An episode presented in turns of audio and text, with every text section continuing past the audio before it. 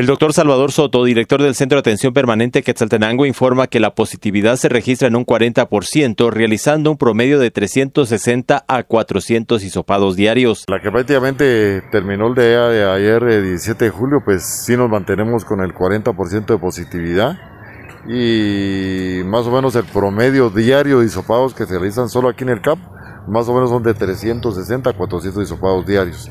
Entonces realmente pues sí tenemos muchas personas, como lo vemos el día de hoy, hay muchas personas pues que vienen a hacerse el hisopado y como le digo, nos mantenemos con el 40% de positividad.